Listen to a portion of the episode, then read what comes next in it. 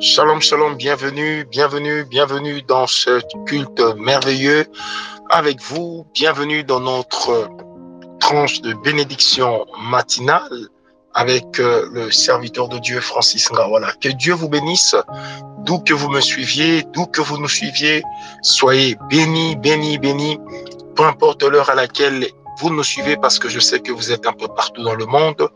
Aujourd'hui, nous comptons parmi vous fidèles en Amérique du Nord, en Amérique du Sud, en Asie, en Europe, en Afrique surtout, et même en Océanie, où nous avions été très surpris de nous rendre compte qu'il y a des gens qui sont très, très scotchés à ces enseignements, qui sont très scotchés à ces moments de prière qui sont certes courts, mais qui vous mettent à chaque fois sur la piste pour vous donner une journée très agréable, pour vous permettre d'avoir une matinée extraordinaire avec le Seigneur Jésus-Christ. Alors, que Dieu vous bénisse. Je suis très heureux de vous retrouver pour la cinquième fois consécutive autour de ce thème qui est simplement exceptionnel pour nous, la visitation divine. Comment attendre la visitation divine? Comment attirer également la visitation divine?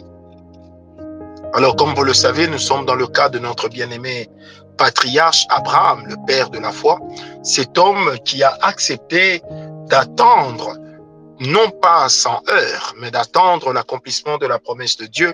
Cet homme qui s'est dit, bon, euh, ça viendra quand, ça viendra quand? Alors, bon nombre d'entre nous se retrouvent dans cette situation dans laquelle ils attendent, ils attendent, et encore, et encore la visitation divine, mais elle ne vient pas elle ne vient pas. Mais j'aimerais rassurer une personne que l'Éternel, notre Dieu, n'est pas celui qui abandonne les siens. Nous avons un Dieu qui ne nous laisse pas tomber comme si nous étions en train de faire l'autostop et que nous voyons un véhicule bien identifié avec son chauffeur, mais qui passe outre et qui fait comme s'il ne nous avait pas vus. Nous avons un Dieu tellement responsable qu'il est capable de nous repérer, peu importe le temps, peu importe l'espace, mais tout dépend d'abord de notre disposition intérieure. N'oubliez pas que la rencontre avec Dieu, c'est d'abord un esprit qui vient rencontrer un autre esprit. Ça veut dire Dieu étant esprit, vient rencontrer notre esprit. Donc celui-ci doit être prêt à accueillir le Seigneur. Et sans compter que cette visitation divine, ma foi, n'est pas seulement dans l'esprit, mais elle peut aussi et là-dessus, j'insiste, elle peut aussi être physique. Oui, mes amis, parce que Abraham n'a pas été visité seulement en esprit, mais il a été visité physiquement. Les yeux desquels on parle ici dans ce texte que nous allons lire bientôt ne sont pas des yeux que spirituels, mais ce sont également des yeux physiques avec une intelligence humaine qui ont réalisé que Dieu était là, qui ont réalisé que ces hommes que je reçois sont étranges, ils sont extraordinaires. Alors, sans plus tarder, Prenez avec moi Genèse 18, verset 1 à 3. Genèse 18, verset 1 à 3. Comment attendre la visitation divine, mais aussi la provoquer? Genèse 18, verset 1 à 3. La Bible dit ceci. L'Éternel lui apparut près des chaînes des Mamrés, comme il était assis à l'entrée de sa tente pendant la chaleur du jour. Il leva les yeux et regarda. Et voici, trois hommes étaient debout près de lui. Quand il les vit, il courut au devant d'eux depuis l'entrée de sa tente et se prosterna en terre. Et il dit, Seigneur, si j'ai trouvé grâce à tes yeux, ne passe point, je te prie, loin de ton serviteur. Alléluia. Ne passe point, je te prie, loin de ton serviteur. Bien-aimé, c'est pour Abraham le moment tant attendu.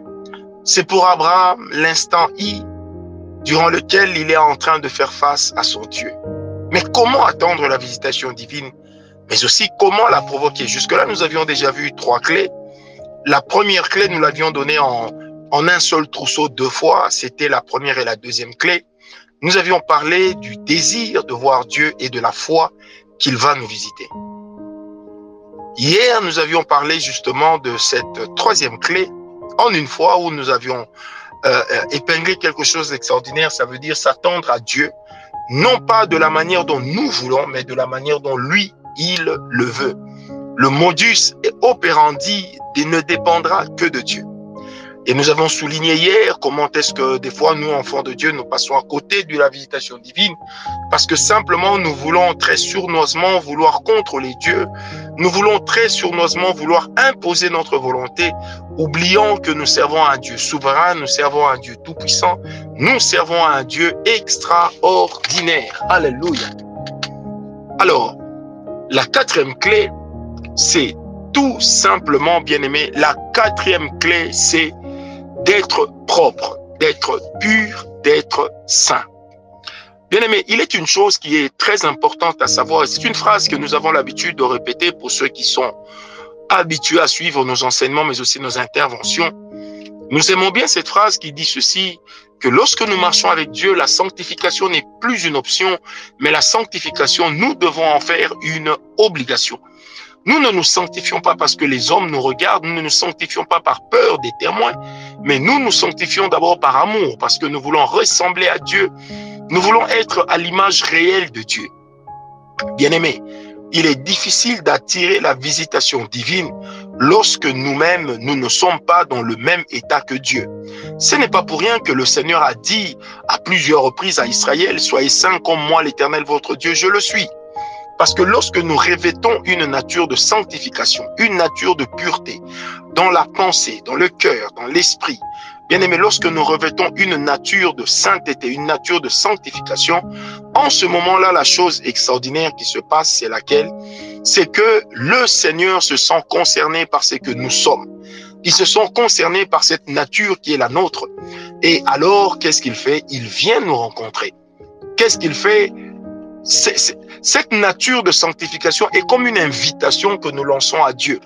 C'est comme une invitation pour dire au Seigneur, maintenant la maison est prête. Maintenant je suis prêt. Viens s'il te plaît Seigneur.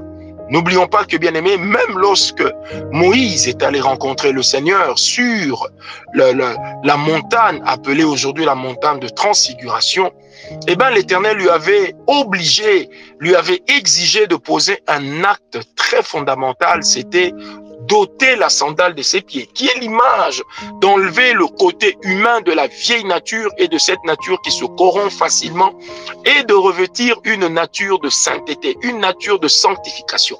N'oubliez pas que la sanctification, c'est une marche dans la pureté, alors que la sainteté, c'est un état de pureté.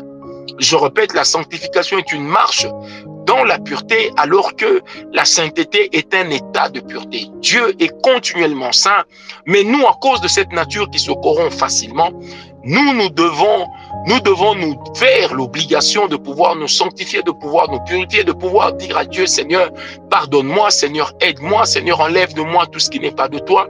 Enlève de moi la rouille, enlève de moi le moisi, ôte de moi, éternel mon Dieu, toute chose dans mes pensées qui m'éloignent de toi, toute chose dans mes pensées qui est en train de me distraire dans mon comportement.